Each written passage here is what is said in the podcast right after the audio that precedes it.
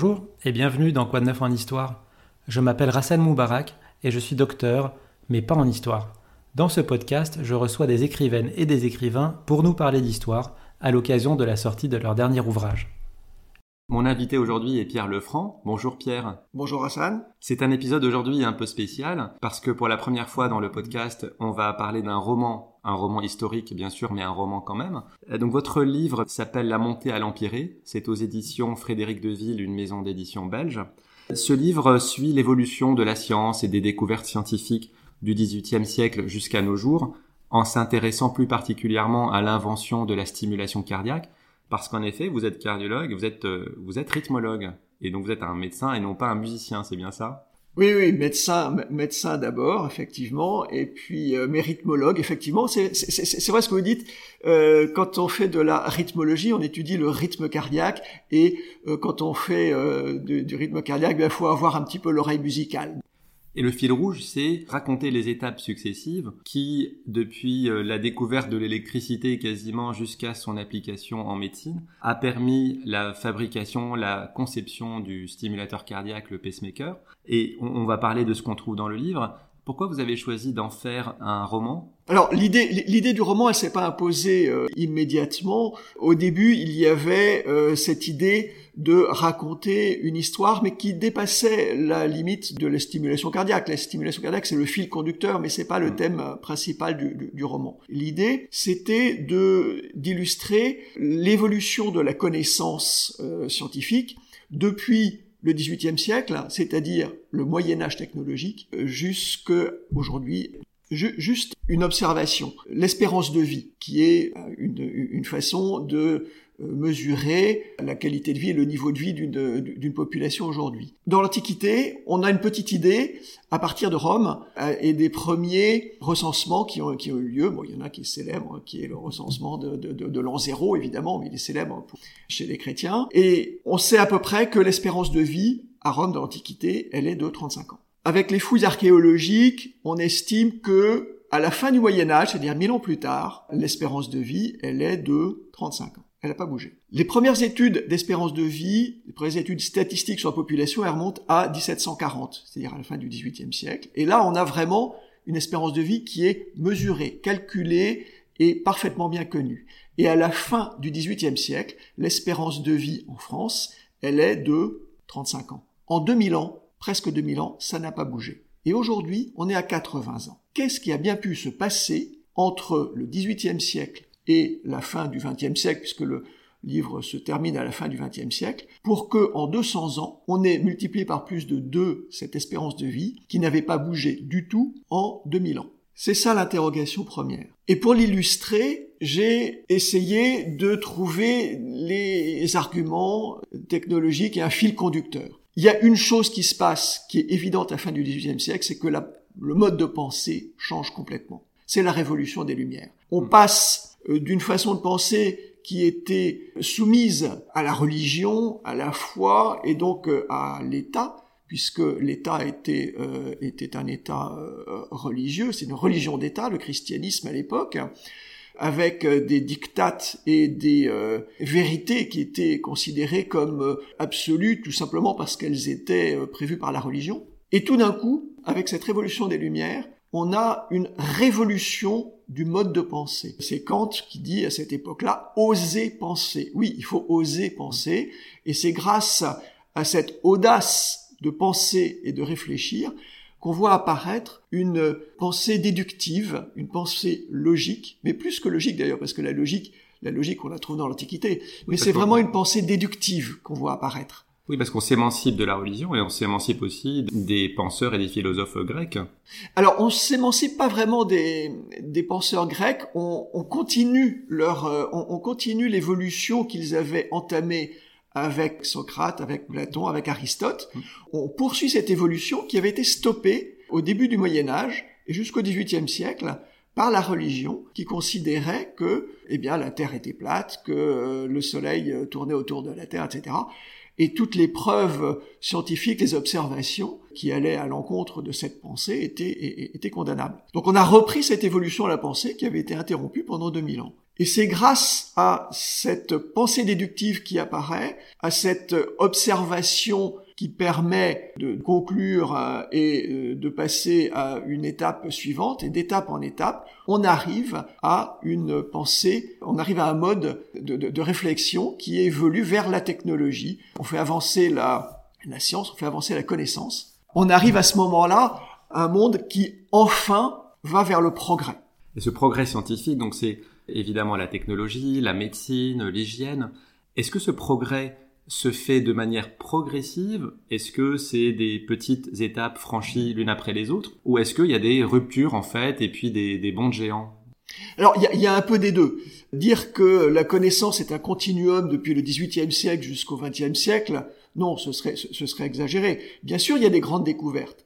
Mais ce qui est très important, c'est que ces grandes découvertes, elles font suite à des plus petites découvertes et à des, à, des réflexions qui sont issues de, de, de petites découvertes qui s'additionnent, qui se suivent, et tout d'un coup, il y a quelqu'un qui a l'idée géniale. Alors, on peut prendre l'exemple d'Einstein et de la relativité. C'est pas apparu comme ça d'un seul coup par miracle. Non, non, non. C'est une évolution qui est beaucoup plus, euh, beaucoup plus ancienne, qui remonte au 19e siècle et qui aboutit au début du 20e à la théorie d'Einstein. Mais Einstein ne fait que suivre la théorie d'autres physiciens qui sont passés euh, avant lui.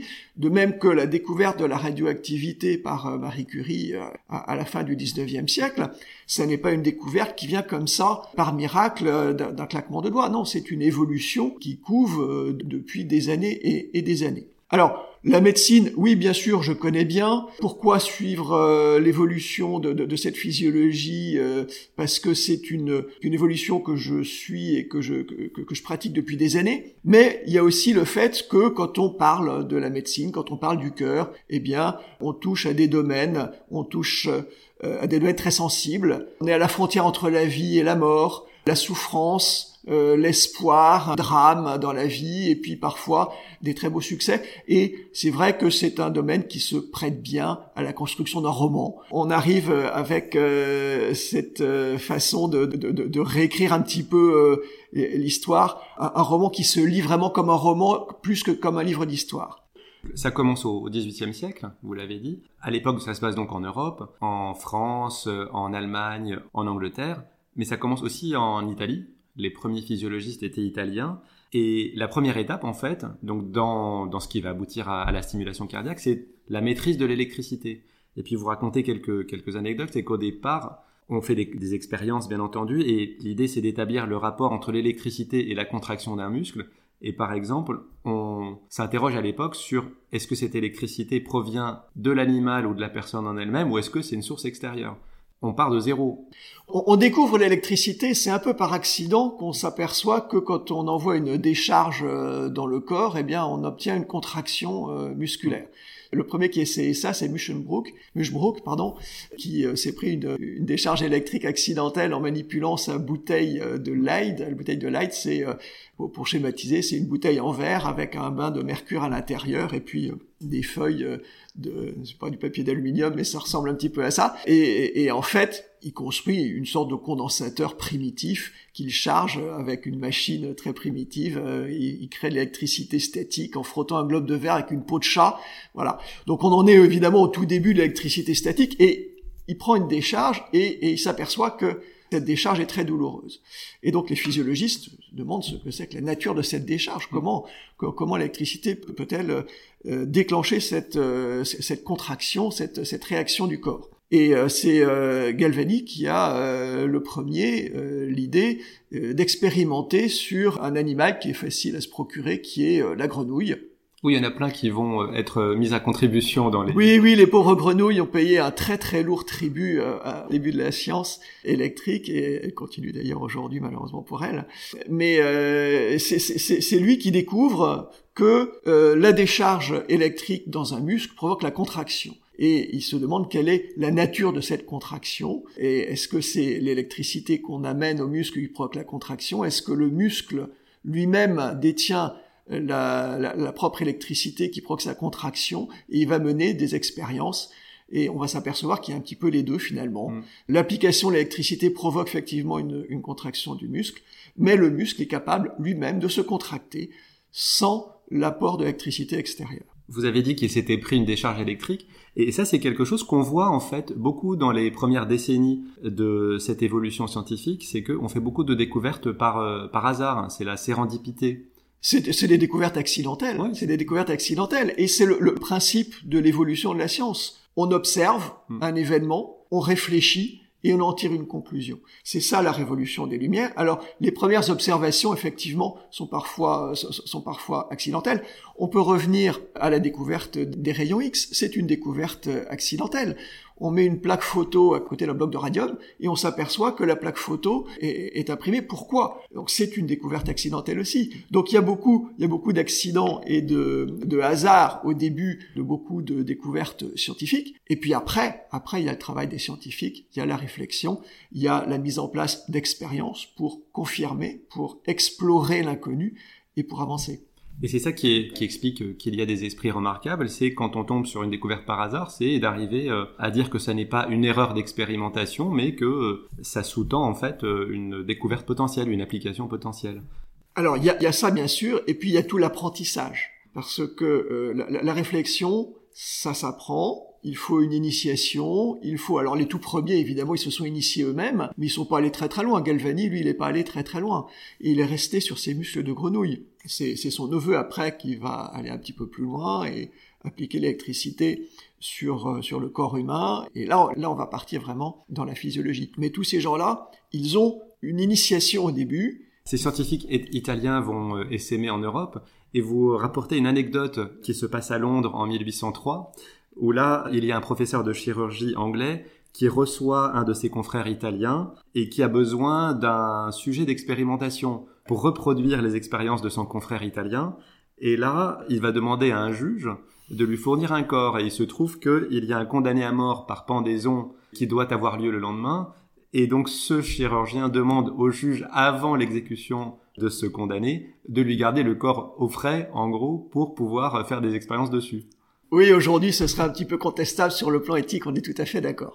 Alors déjà, déjà, il y a une chose qui est très importante à noter dans, dans, ce que vous venez de dire, c'est qu'on on a tendance à imaginer euh, Galvani dans son petit laboratoire de Bologne, et puis euh, un peu plus loin à Pavie, Volta dans son coin, et puis les Anglais, etc., etc. Non, la mondialisation. Alors la mondialisation, c'est un grand mot. L'européanisation, on va dire elle existe déjà à cette époque-là, c'est-à-dire que les scientifiques voyagent, ils voyagent beaucoup il y a des courriers, il y a des revues scientifiques qui apparaissent dès la fin du XVIIIe siècle et qui se développent euh, au cours du XXe siècle.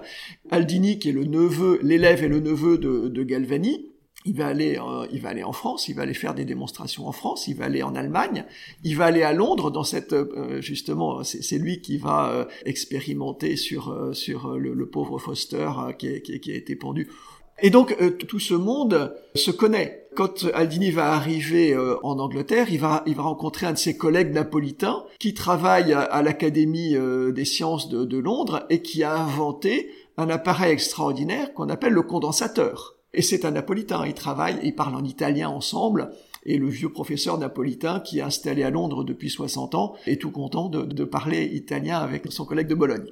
Alors pour en revenir à cette expérience, oui, c'est une expérience qui est tout à fait réelle, bien entendu. Hein. Alors c'est un roman, mais c'est un roman historique, et donc les anecdotes. Oui, d'ailleurs, dans le en annexe, vous faites une liste des personnages réels qui sont euh, les principaux personnages et puis de ceux qui sont des personnages de fiction. Donc on peut effectivement, il y a une grosse base de faits réels là-dedans. Oui, oui, ah oui, oui, bien sûr, bien sûr. C'est un roman historique, donc les anecdotes que je relate sont des anecdotes réelles que je romance, c'est aussi le rôle du romancier, c'est le, privilège du romancier de pouvoir romancer, mais les anecdotes sont réelles, les personnages sont réels, et dans, pour les besoins du roman, j'introduis des personnages de fiction pour rendre l'histoire plus, vivante. Mais les personnages principaux ont tous existé, ou sont en tout cas inspirés de personnages authentiques, et les anecdotes sont des anecdotes authentiques. Donc on est bien dans le roman historique bien entendu.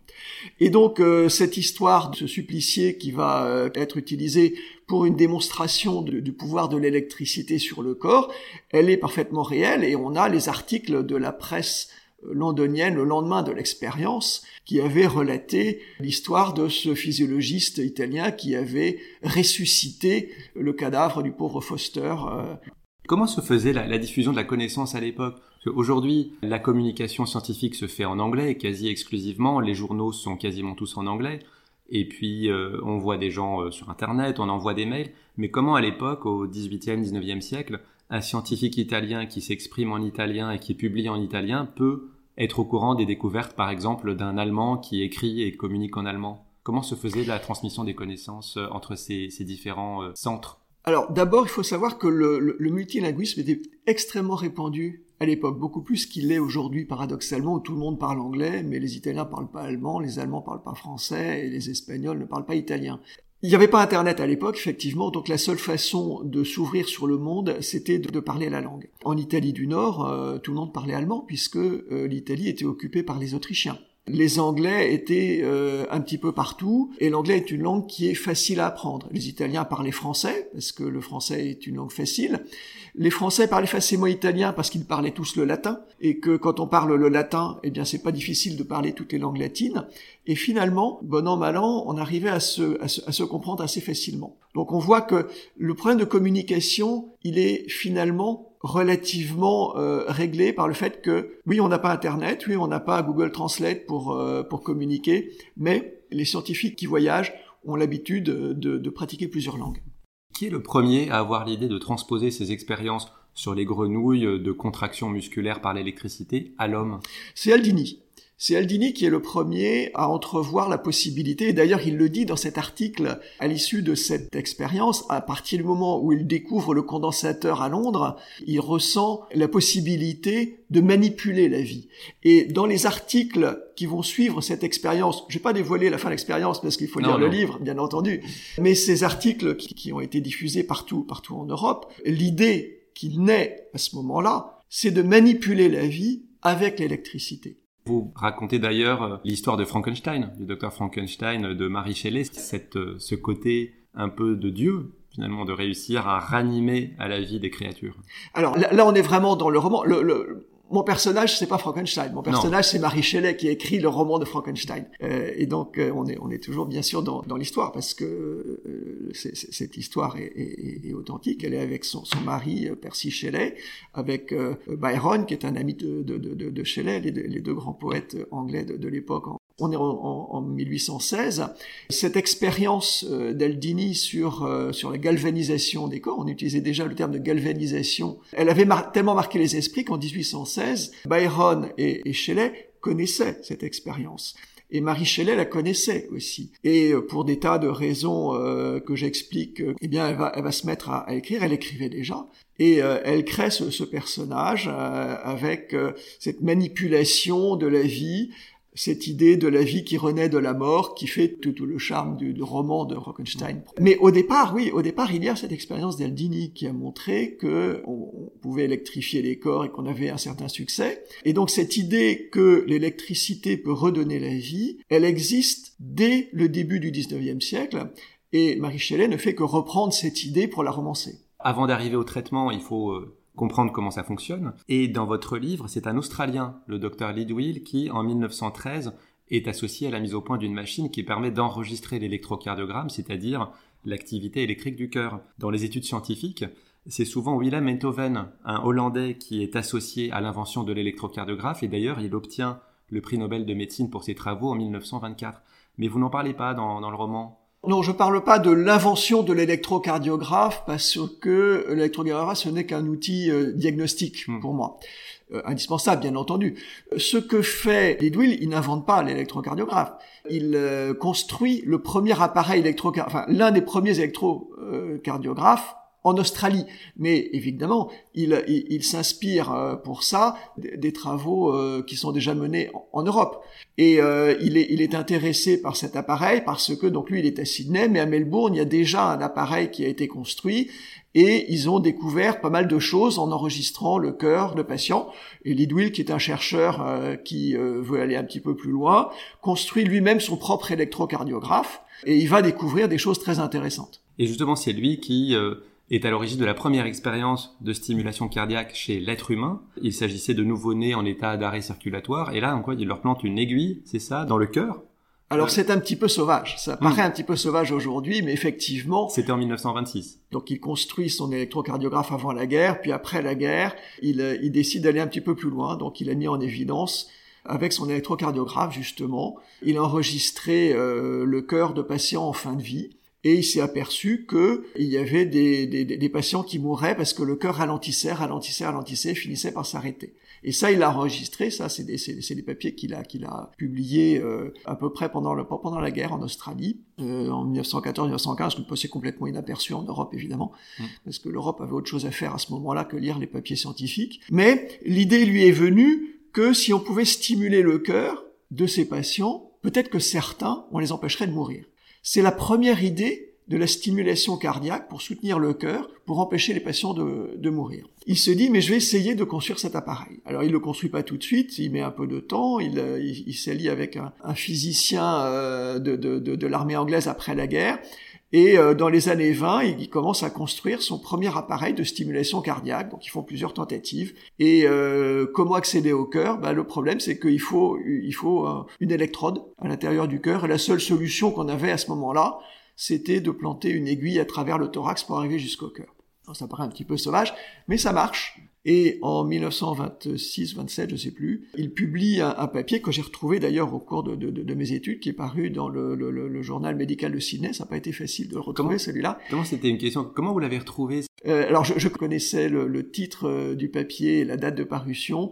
Euh, je me suis fait aider par des gens de stimulation cardiaque qui ont des sources euh, facile bibliographie. Mais j'ai le, j'ai le papier avec la description. Dans la, dans la, description, on a les initiales de l'enfant, on n'a pas son nom. Et donc, euh, moi, je, je, donne un nom, je, je, l'appelle William, parce qu'en fait, voilà, oui, le nom est fictif, parce que les initiales, c'est W, mais on n'a pas, le, on pas le nom de, de l'enfant, mais l'anecdote est bien réelle. Donc ce papier passe un peu inaperçu, mais il est quand même redécouvert, disons, trois ans après, mais cette fois-ci à New York, par le docteur Albert Ayman, qui lui cherchait un moyen de ramener à la vie les électrocutés qui travaillaient à l'époque sur les grands chantiers de construction des gratte-ciels à New York. Alors au début, l'idée de Leadwheel, c'était de réanimer des, enfants qui étaient euh, morts-nés. Et, c'est ce qui fait d'ailleurs, c'est la raison pour laquelle euh, c'est un tout petit bébé qui vient de naître et en arrêt cardiaque parce qu'il y a une souffrance à, la naissance. Première vie sauvée par simulation cardiaque, c'est un nouveau-né. Mais Iman a un autre problème, c'est qu'il est confronté avec la construction de, des grands de New York à des accidents électriques très graves et à des, patients qui arrivent en arrêt cardiaque. Et à l'époque, on n'a rien, il faut bien le dire, pour faire repartir le cœur. Et donc, il a l'idée de, dire, bah tiens, si on peut euh, faire repartir le cœur d'un nouveau-né à la naissance, peut-être qu'on pourrait faire repartir le cœur euh, d'un électrocuté. Il va tenter avec son frère de construire, euh, de fabriquer un appareil de stimulation cardiaque avec les moyens du bord en 1935 il va essayer de réanimer les patients. Alors on n'est pas très très sûr qu'il ait vraiment réussi. Dans mon roman, je précise même que ce cas n'a jamais été publié. On sait que Iban a utilisé son appareil, mais l'appareil a été étudié après par euh, des scientifiques et notamment par euh, Fourman, qui est un, grand stimuliste euh, américain qui a beaucoup travaillé sur la stimulation cardiaque, qui, s'est amusé à reconstruire l'appareil de Iman. Et manifestement, les constantes électriques que sortait l'appareil ne semble pas suffisante pour, euh, pour stimuler le cœur. Donc on n'est pas sûr du tout Donc que cet appareil ait déjà fonctionné. On dire que les, cœurs étaient repartis spontanément finalement? Probablement, probablement. Euh, donc à partir des années 30, bah, les Américains évidemment entrent dans la danse. Ça change fondamentalement ça, le rythme des découvertes? Alors au, au 19e siècle, il y a un fait en Europe, c'est l'invention d'une nouvelle science qui est la physiologie. Physiologie, c'est la science du vivant et on étudie le fonctionnement des organes au début du XXe siècle, avec notamment l'école allemande, on commence à bien comprendre le fonctionnement du cœur. Et on a, on, a des personnages comme euh, euh, qui euh, va découvrir la fibrillation, qui va découvrir qu'il y a deux, façons d'arrêter le cœur, hein, soit en contraction, soit en relâchement complet. Donc il va, il va découvrir tout ça. Donc ça, ce sont des éléments qui sont bien connus à l'époque de Lidwill et à l'époque de Iman. On sait comment, à peu près comment fonctionne le cœur, comment fonctionne la circulation. Maintenant, si on veut stimuler le cœur, il faut passer de l'étape physiologique, l'étude de la science du vivant, à l'étape technologique, application de la technologie à la science du vivant. Et là, c'est une autre paire de manches parce qu'il faut développer les outils électriques, développer l'électronique, et l'électronique médicale va vraiment prendre son essor. Alors, Iman était un tout jeune précurseur, de même que Lidwill. Ils ont tous les deux bricolé un petit peu dans leur coin. Mais ce qui se passe euh, à partir des années, euh, la fin des années 40, c'est qu'il y a eu la guerre. Et il y a eu, aux États-Unis notamment, un effort de guerre énorme pour l'industrialisation et la fabrication de machines de plus en plus sophistiquées. Et on a, à la, à la sortie de la guerre, une connaissance et une pratique de l'électronique qui est directement issue de l'effort de guerre des Américains et qui va permettre de construire des machines de plus en plus sophistiquées. Dans le livre, il y a toute une galerie de personnages, on en a cité quelques-uns. On peut revenir sur le destin euh, exceptionnel de deux d'entre eux, et le premier, c'était justement pendant la, la Seconde Guerre mondiale. C'est un Français, il s'appelle Jacques Bourgard et de son vrai nom Paul Buffet. C'est un spécialiste des communications qui joue un rôle essentiel dans la résistance à Lyon en organisant l'interception des, communications et, leur transmission au sein de la résistance. Quel rapport a-t-il avec euh, la stimulation cardiaque? Paul Buffet, Jacques Bourgard, dans son nom de, résistance, oui, c'est un compagnon de la libération. C'est quand hmm. même quelqu'un qui a eu un rôle absolument euh, énorme dans, la résistance. C'est un ingénieur, ingénieur des télécommunications. Effectivement, il va réussir à pirater toutes les communications allemandes de la vallée du Rhône. Il va paralyser ses communications au moment du débarquement euh, en Méditerranée, sur la côte sud de la Provence. Et après la guerre, il va développer une, nouvelle technologie qui est l'électronique. Il va commencer euh, à, à, construire des, des bouées de, de détection euh, sous-marine qu'il va mettre partout autour de la France. Il va mmh. organiser avec De Gaulle la défense électronique de, de, de la France. Il va créer une société qui s'appelle Électronique Appliquée, que nous, nous connaissons bien sous le nom de ELA, participer à la construction du premier sous-marin nucléaire français. ELA va se voir confier toute l'électronique du, du redoutable. Et en même temps, ELA va créer une, une filiale qui s'appelle euh, ELA Medical et qui est à l'origine euh, du premier pacemaker français avec euh, des ingénieurs extrêmement innovants qui sont directement issus de la pensée scientifique française qui n'a rien à voir avec la pensée scientifique américaine. On a dit tout à l'heure que les Américains, il y a eu un effort de guerre énorme. Oui, ils ont une puissance industrielle que n'a jamais atteint la France. Mais par contre, en France, les ingénieurs ont une capacité d'innovation qui est et une liberté de pensée qui est directement issue de la révolution des Lumières. Les encyclopédistes sont essentiellement français. J'ai cité Kant tout à l'heure qui est pas français. J'aurais pu citer euh, Diderot, j'aurais pu citer beaucoup, d'autres euh, qui ont beaucoup fait pour cette nouvelle façon de penser qui est très imprégnée dans la culture française et les ingénieurs français de l'électronique ont cette liberté de penser qui va leur permettre de développer cette technologie avec euh, beaucoup d'innovations qui euh, ensuite ont été reprises par d'autres. C'est vrai que les Américains ont peut-être une puissance industrielle supérieure, mais au début c'était aussi artisanal. Vous citez par exemple Earl Bakken qui, à la fin des années 1940 à Minneapolis, va commencer à bricoler dans son garage des euh, appareils euh, médicaux défectueux qui sera ensuite à la tête de Medtronic et qui deviendra la principale société de... qui aurait pu s'appeler Electromed. Qui aurait pu s'appeler Electromed la principale société euh, dans le domaine. Mais lui au départ euh, il a commencé comme Steve Jobs en fait à bricoler dans son petit garage alors c'est pas le seul. Vitatron aussi est né dans un garage en Hollande. C'est une autre société de, de pacemaker qui, euh, qui, qui avait son, son garage à Maastricht. Donc si on habite dans un appartement on n'avait aucune chance de réussir ah mais si mais si mais si parce que le premier pacemaker implanté il a été construit dans la cave d'une maison. C'était en, Suède, je pense qu'on en reparlera tout à l'heure. Donc oui, effectivement, les tout premiers, c'est des bricolos. Je dis même pas des bricoleurs, c'est des bricolos. Mais comme comme Lidwill qui a qui a construit son premier euh, piano euh, électrocardiographe qu'il essaie sur son collègue et qu'il a fait dans son atelier derrière son cabinet de consultation, comme euh, Iman qui construit son, son premier appareil avec son frère ingénieur et il bricole ça dans un atelier, on sait pas trop comment les premiers pacemakers qui sont, qui sont construits, les premiers appareils, oui, ils ont été bricolés. Pour que ça marche, on a l'impression qu'il faut toujours un couple entre un médecin chirurgien et un ingénieur industriel. Il faut que pour aboutir à un produit, il faut que le médecin soit un peu geek, qu'il comprenne un peu l'électronique, la techno, et que l'ingénieur, euh, il soit pas complètement dans les nuages, qu'il sache un peu euh, quelle application il peut faire de sa petite bidouille dans le garage.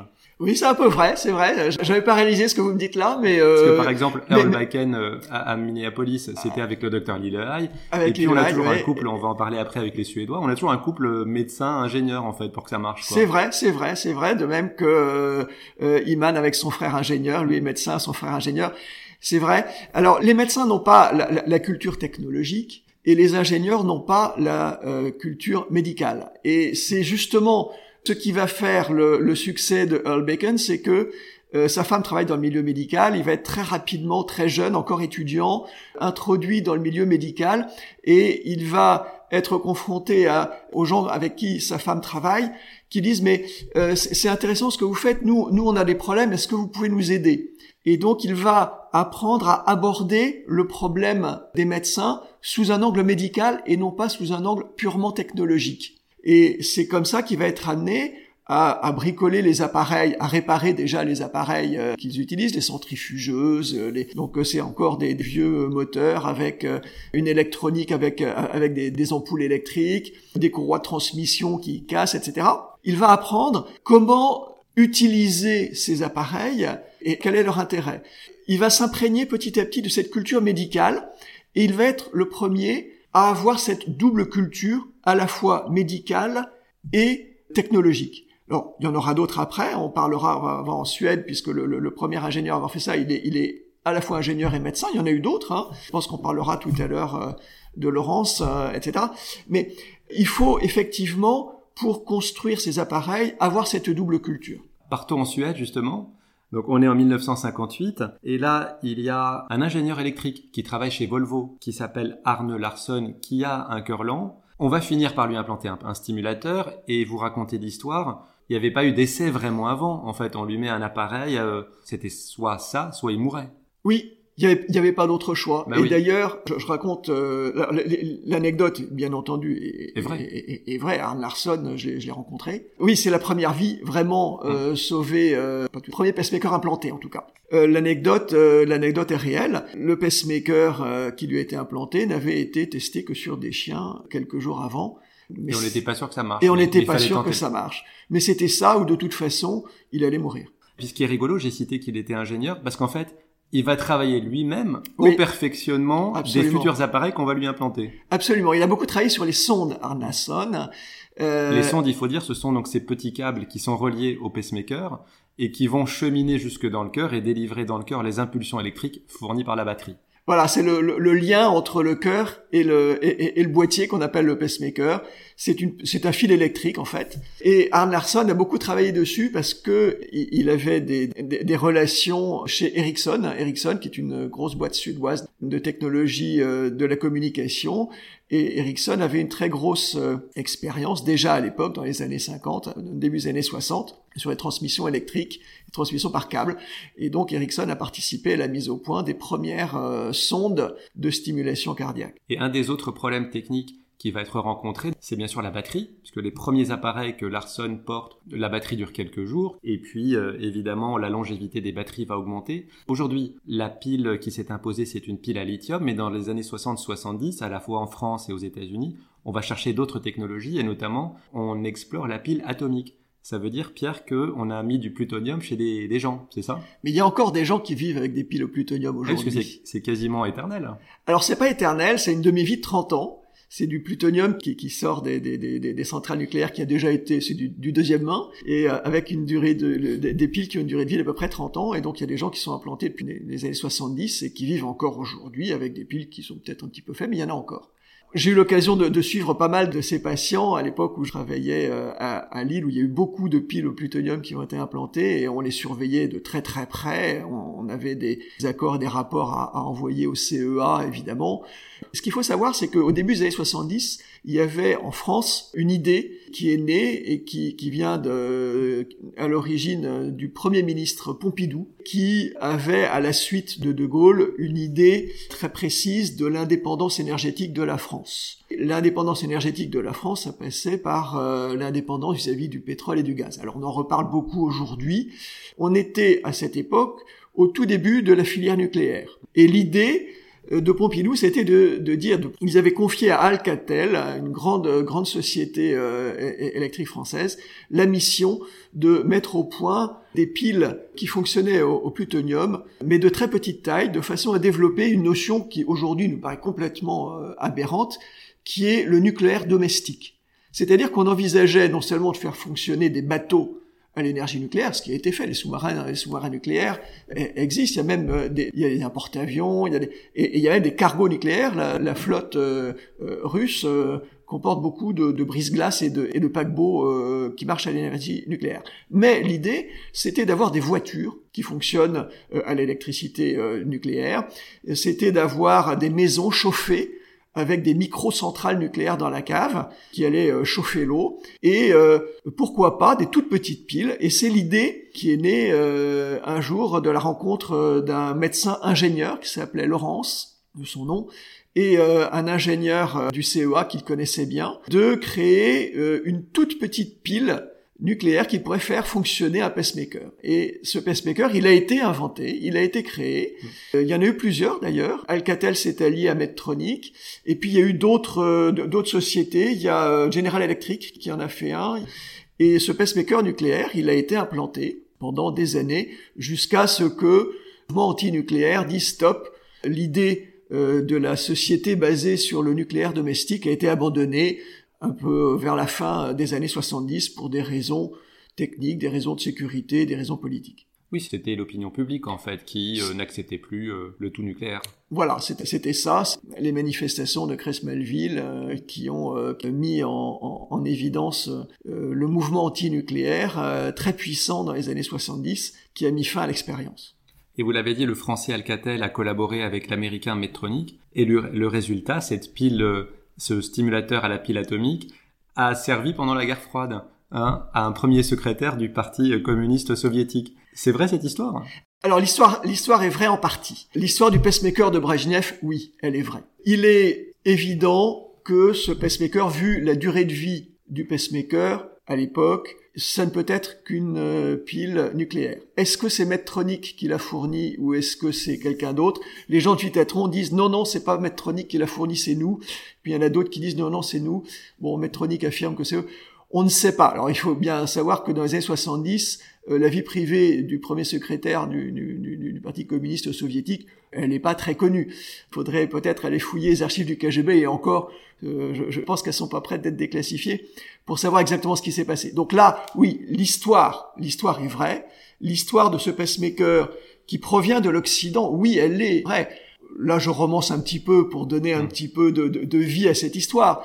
Mais ce qui est certain, c'est qu'il n'y avait pas de pacemaker en URSS à l'époque et que par la suite, Brezhnev a, a, donné l'impulsion pour créer cette industrie, cette branche de l'industrie médicale euh, en URSS. Euh, la fabrication du premier pacemaker soviétique a été confiée à l'ingénieur qui était le, le, plus qualifié à l'époque et qui s'appelait Kalachnikov. Et aujourd'hui encore, la marque de pacemaker russe s'appelle Baikal parce que euh, l'usine euh, est située à côté du lac Baïkal, et c'est là qu'on fabrique les pacemakers russes, mais également les AK-47, bien connus de tous les révolutionnaires du monde.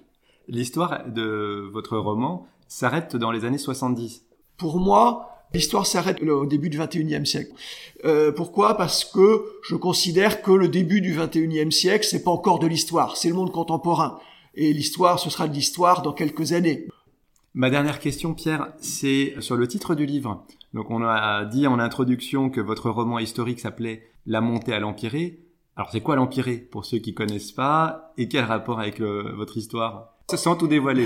Je non, on va pas tout dévoiler, bien sûr. Je précise que c'est le premier chapitre et le dernier chapitre qui le, donne l'explication. Le, prologue et l'épilogue. Voilà. On, on, a l'explication dans le prologue et dans l'épilogue. Oui, le montée à l'empiré, donc c'est un tableau célèbre de, de Jérôme Bosch. Et pour euh, ceux qui ne, ne, le connaissent pas, je vous propose d'aller voir sur Internet. Et puis si vous avez l'occasion d'aller d'aller le voir euh, au, au musée de l'Académie à Venise. L'empiré, euh, dans la mythologie grecque, c'est euh, le septième ciel, c'est-à-dire euh, le, monde idéal, le domaine où vivent les dieux. Et puis plus tard, dans la tradition chrétienne, le mot empiré, par assimilation, est devenu synonyme du paradis céleste. c'est-à-dire le monde auquel chacun aspire, le monde où les âmes montent au ciel après la mort. Donc c'est devenu synonyme, j'emploie le, terme empiré comme euh, synonyme d'un monde idéal auquel on aspire. Alors pourquoi la montée? Donc j'ai expliqué qu'on part du Moyen Âge technologique du, qui est le XVIIIe siècle. Hein. Je considère qu'il n'y a pas beaucoup de, progrès technologiques euh, entre le Moyen Âge et le XVIIIe siècle. Et en 200 ans, on arrive à une révolution énorme. Et donc, on monte progressivement vers cette idée, vers ce monde technologique auquel on aspire depuis le début du 19e siècle. Et le roman est construit un peu à la façon d'un escalier où chaque chapitre est une marche qui nous mène au monde technologique auquel on aspire. Voilà le sens du, le sens du titre. Et puis je vous invite à, à jeter un coup d'œil au tableau avec euh, un halo lumineux qui est célèbre et puis euh, ça parle de la vie et de la mort et donc de l'apport de, de la technologie dans cette, dans cette affaire. Merci beaucoup Pierre Lefranc d'avoir euh, accepté cette invitation. Je rappelle le titre de votre roman historique La montée à l'Empiré aux éditions Frédéric Deville. Quant à moi, je vous remercie de nous avoir suivis. J'espère que cela vous a plu. Je compte sur vous pour partager ce podcast et compte euh, sur votre présence pour un prochain épisode. À très bientôt. Merci Pierre. Merci Razan.